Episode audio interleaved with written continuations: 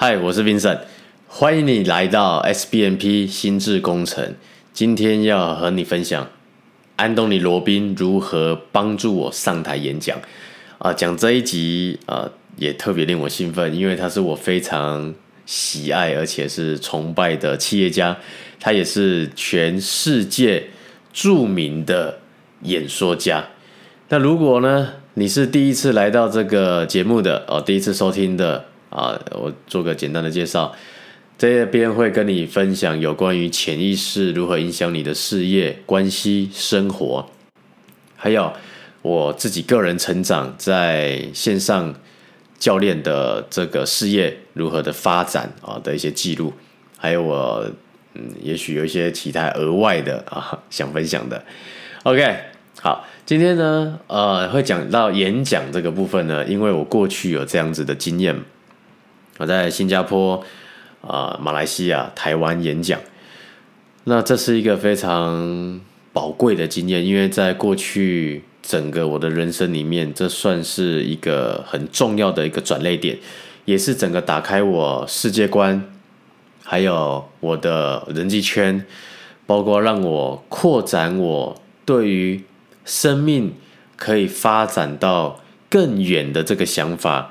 有了更多的确定性，那安东尼罗宾他是一个很重要的关键啊，当然啊，很多人认识他，也很多人知道他，那也许看过他的书，那再加上现在网络的关系，在 YouTube 上你也可以找到关于他很多的资讯，那他对我的影响有多深呢？呃，我就针对今天这个主题啊。来进行深入，我们就直接开始。你想要上台侃侃而谈，然后不畏惧台下的观众的眼神，同时呢又可以充满微笑、自在的微笑。我觉得在这个呃社群媒体的时代，或者是嗯这个很多人在斜杠，你也许有其他的事业在经营。那都很需要到一个技能，叫做公众演说，就是一对多。过去在销售呢，如果你有在做销售，就是一对一啊，或者是一对二、一对三啊，就大概一个餐桌吧，或者是在 Starbucks 啊，一对四之类的。你要到一对十几、一对五十几。百、两百、三百、四百、五百，通常多数的人在面对呃十个以上或五个以上，通常一桌以上要站着讲，就开始怪怪的哦，开始不太行啊，开始害怕。那这有几个原因啊？那当然，我说一点我自己的故事哦。我自己过去当然也不是一个会演讲的人。没有人天生就会演讲，我认为这都是后天训练的。OK，那怎么训练呢？那这个过程是怎么样？我也我我在过去的求学阶段是从来没有演讲过，甚至我在大学啊啊，我以前在台湾的云林啊，湖北科技大学，然后读资讯工程。我以前是一个软体工程师啊，本来啦啊，本来要朝那个方向前进，但是后来没有。那那时候要上台报告这件事情，我都是极力的抗拒。我一定是挑选那个幕后的工作来做，所以上台那一个都不会是我。但是其实我内心又有一些想要。表演的欲望，或者是被看见的欲望，嗯，我在想，或许你也会有，因为人类都想要被关心、被关注嘛。那我自己有这样的发现，是因为我在高中要补习考大学的时候，有一个这个英文老师，他很有趣，留长发。那我都只要他的课，我都坐在第一排，那是我。呃，这个求学阶段会想要坐在第一排的呃一段时间，那为什么呢？因为他会跟你互动，然后他觉得如果你回答一些嗯有点愚蠢的答案，或者是或者他问你问题你答不出来，那他就用麦克风轻轻的敲你的头，然后他就会露出一个很好笑的样子。那那时候只要上他的课哦，呃。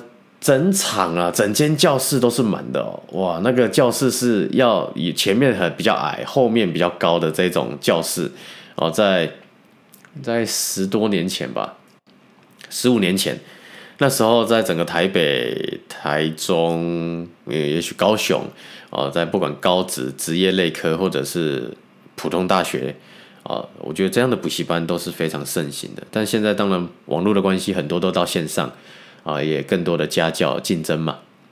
那那时候我就有一个想法是，哇，如果我在台上可以这样子讲，然后有你知道很多的这个时候，那时候就会想，我有很多的女生会一定很崇拜，一定觉得我很帅很酷这样。呃，我觉得真的是我一个印象很深刻的时候，然后自我对话。那接着我因为。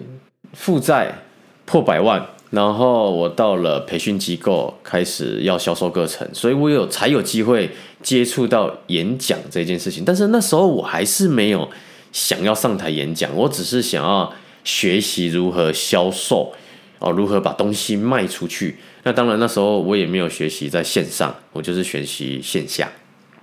那我就不断的去参加一些免费的讲座啊啊，去麦当劳、Starbucks。肯德基、摩斯汉堡，呃，认识人，啊，不然交朋友这样。那直到一个机会巧合，我才开始有机会上台。那这个有机会再跟大家分享。那那我觉得我要分享是今天有一个点，啊，有三个点是我在演讲前一定会运用到的。那为什么是安东尼罗宾呢？因为我第一次参加安东尼罗宾的课程是在二零一六年。大概九月份吧，啊，那时候台湾，我应该说亚洲吧，华人只有十，大概二十个人，还二十一个人，我记得台湾就十八个人。那一场大概五千人，哇，很壮观呢！第一次参加这么大型的演讲，我也因为我也没有参加过这个演唱会，印象中了。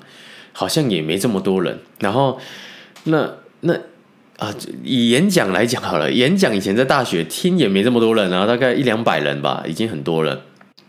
那五千人再加上那个音乐，加上那个哇超冷的那个冷气，然后外面因为我飞去澳洲，所以真的一切都非常的新鲜。那我看到他前面有舞群会先出来热身，带动大家，那我们就开始呃跟着嘛。啊，我我觉得我是已经很习惯了，因为我后来才发现有不也有不少人会不是习惯这样上上下下动动跳跳，但我觉得这是一种热情的展现了哈。那接着后来就安东尼罗宾就出现，然后在台上，然后哇，全部人尖叫，那根本跟演唱会 我觉得没什么两样，就演说型的演唱会，你知道吗？那一个一百九十九公分在。在台上演讲，然后再到台下，哇！我真的觉得一种由内而外的一个崇拜，跟觉得哇，原来一个人的说话可以影响这么多人。所以为什么那么多人想要学公众型演说，飞去中国，飞去不同的国家，飞了呃，花了百万在学，想要学习演讲这件事情。那好，所以我后来有了一个机会，那我要上台演讲，我要做些什么？在分享这三个呢？第一个有一个很重要的事情，就是我会做的，就是观想。观想这件事情帮助我非常大，因为上台哦，大家会有几个信念，几个脑袋的声音会非常的。多，而且会不断的涌出来。第一个就是我讲不好，别人会怎么看我？第二个就是我焦点都会在自己身上啊。我我我的钱赚的没有台下多，我我的学历没有台下的好哦，或者是我不知道该讲些什么。那台下有很多很厉害的人，很多的声音就开始浮现，对吗？其实总归一句，焦点都在自己身上。那观想这件事情呢，会帮助我开始模拟我要上台的这，也许呃半个小时、二十分钟、一个小时。那我不知道你你。要上台多久嘛？那我觉得上台有很多种方式，有一种是纯粹的见证分享哦。你也许参加某一种事业体系，你要上台某一个产品或某一个方案，你要上台分享一个你的体验哦，这是一种。另外一种是你真的要讲一堂课，也许是四十五分钟、一个小时、三两个小时、三个小时或一整一整天。像以前我就讲两整天。从早上的九点讲到晚上的九点，那当然中间有下课了哦，有休息。那不同的方式，我觉得观想的这个次数不太一样。那基本上我要上台前，我一定会观想。那观想的同时呢，我会播放一个音乐啊，那个叫做 Stand Up 啊，是一个我认为非常棒而且很激励我的音乐。它是一个世世界世足的呃一首音乐。那我会把连接 YouTube 的这个连接放在呃，也许资讯栏吧。那这首歌我会重复的听。那在一开始，其实我需要热身观想的时间很长，我将近要准备，也许一个多小时吧。那在这一集哦，我就没有跟你分享关于什么。呃，演讲稿怎么准备啊？事前的这个讲稿啊，怎么背啊？还是怎么记？呃，怎么练之类的哦？这边我就不说，我只先说安东尼罗宾怎么帮助我，因为他也会做这件事情。我在他的一个影片上面看到，他也会做很多事前的准备，也有观想这件事情，这个这个行为。第二个。安东尼·罗宾在课程里面，他要分享到信念这件事情。信念就是你所相信的观念，就是升值在你脑中的一个想法。但我觉得信念是这样子哦，信念有你可以接受的，有你知道的，有你不喜欢的，还有一个就是你不晓得的，你不知道的那个，我就称呼它为隐藏想法。那这种隐藏想法很多是破坏性的。它只有在关键时刻，在你做关键抉择，或者是你身体不舒服的时候，它才会跑出来，哦，它才会出现。好，那信念里面怎么影响我们的演讲？怎么影响我们上台的表现？它里面就有讲到几个重要的信念。那里面有一个，我觉得是他上台会做的，我也是沿用，我觉得。超赞的！我主宰一切。我会在上台之前啊，比如说这样，你会听到声音哦，这样拍胸脯啊，然后握拳，告诉自己我主宰一切。那这一句话我不会只讲一次，我会在在后台舞台后面呃去做这件这个事情。呃，我主宰一切，我主宰一切。我主宰一切，这会带给我力量。因为当我内心充满了确定跟力量的时候，我会把它讲的很好，我会把这个分享讲的有力量、有穿透力。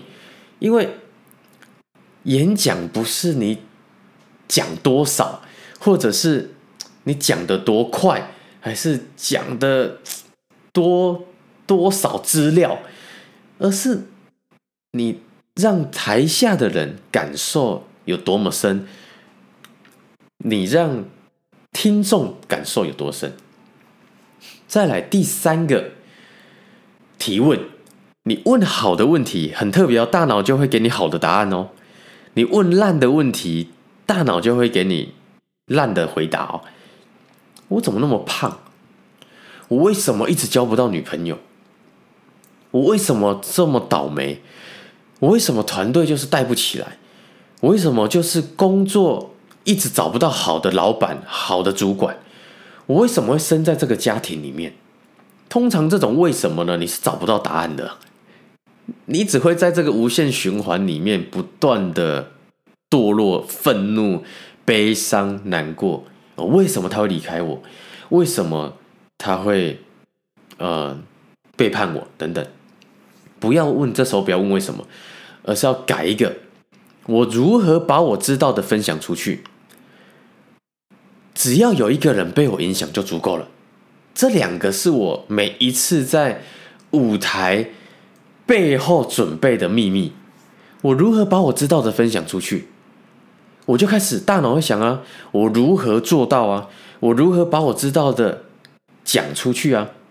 那那有些人就会跑出声音哦。那别人觉得他早就知道怎么办？别人觉得这没什么怎么办？但我要告诉你的一个真相是什么？一定现场有人是不知道的。